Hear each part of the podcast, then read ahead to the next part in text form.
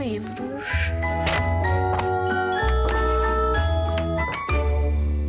Olá a todos. O meu nome é Maria da Paz, tenho 35 anos e sou arquiteta.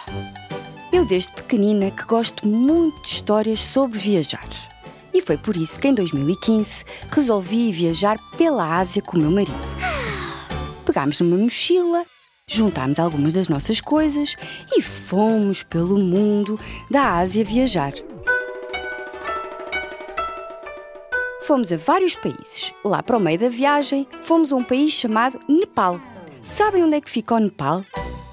O Nepal fica num país onde tem a maior montanha do mundo que se chama Everest. Uau! E foi aqui que, mais ou menos a meio da minha viagem, quando eu já estava pronta para ir conhecer outro país, que houve um grande terremoto. Que infelizmente destruiu muitas casas e deixou muitos meninos e meninas sem ter onde dormir, com dificuldade de ter o que comer e precisavam muito da nossa ajuda. Foi aqui que conheci várias pessoas, os mais importantes, Pedro e Lourenço, que também estavam a viajar e que também tinham vivido o terremoto.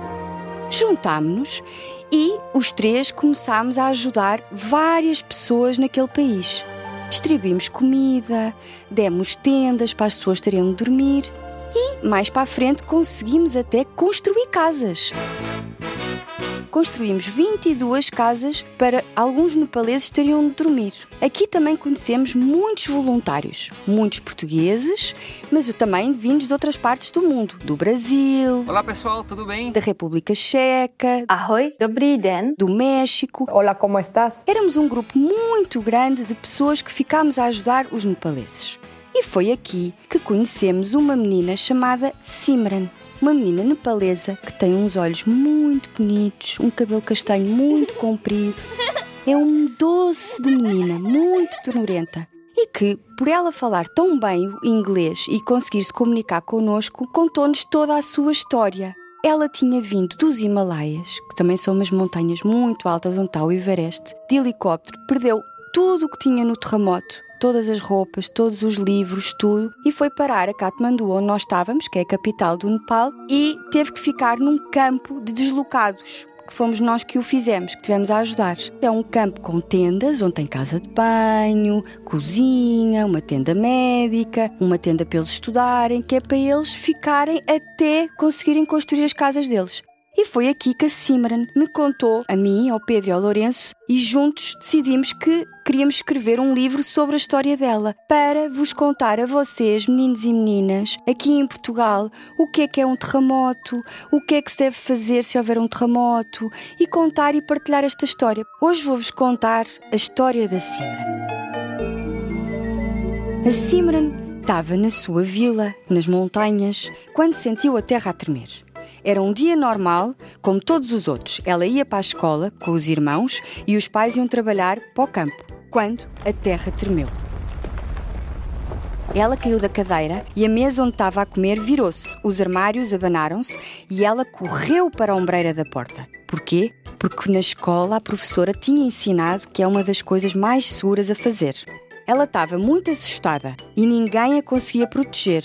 Mas a mãe abraçou-a, ela sentiu o cheiro e o calor da mãe e logo aí ficou mais calma e a terra parou de tremer. A Simran também me conta nesta história um bocadinho sobre o país dela. Neste país, as crianças também vão à escola, fazem os trabalhos de casa e brincam. E os mais velhos trabalham na agricultura. Voltando ao que aconteceu no dia do terremoto, ela continuava muito, muito nervosa, mas a mãe estava forte e estava muito calma. A aldeia dela parecia um caixote de lixo. Tudo o que ela conhecia estava destruído. E agora, o que é que ela ia fazer? A mãe continuava calma, mas não conseguia dar-lhe uma resposta. Uns dias depois, chegaram vários helicópteros pelo céu. Pegou na Simran, na sua família e todos os seus amigos e levou-as para Katmandu, para um parque no meio da cidade. No dia a seguir, tudo mudou. Ela acordou com uma agitação. Tinha chegado ao campo muitos estrangeiros que vieram para ajudar. Como é que a Simran sabia que eram estrangeiros? Pela cor da pele e pela língua diferente que falavam. Olá pessoal, tudo bem? Hola, ¿cómo estás? Hey, how are you? Um deles tinha uma bandeira de Portugal na mão e uma bandeira de Nepal da outra. O amigo de Simran, o Pradip, foi chamá-la e disse: Eles trazem comida, vamos ter com eles. A Simran nunca mais se esqueceu destas pessoas. E foi neste dia que ela se voltou a sentir alegria e voltou a ter esperança no coração. Foi neste lugar mágico que ela voltou a acreditar que a vida é bonita, que ela brincou com os outros meninos, que ela conheceu voluntários como o Pedro, o Lourenço, a Margarida, a Ângela, a Francisca, onde ela aprendeu coisas sobre Portugal, sobre o mar, sobre as praias e teve várias atividades. Foi aqui que ela aprendeu a ser feliz de novo. E é todos os dias, neste Campo Esperança, que ela à noite olha para o céu estrelado e ela sonha em voltar para a sua vila no meio dos Himalaias. Ela sonha em reconstruir a escola, a sua casa e um hospital. E ela sonha em que tudo volte a ser verde e que haja muitas flores.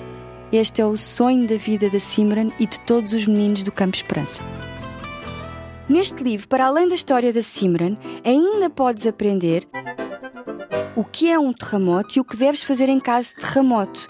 Também aprendes o que é ser solidário e voluntário e até tem um jogo. Também tem curiosidades sobre o Nepal. E já agora, sabes o que é que deves fazer durante o terremoto? Como a Simran fez, deves ir para debaixo da porta e esconder-te debaixo da ombreira da porta. Também deves colocar os objetos mais pesados estão na estante embaixo da estante e não em cima. Porquê? Porque se a estante cair, os objetos não caem em cima de ti. A Proteção Civil diz-nos sempre: há três gestos que tens que fazer: baixar, proteger e aguardar.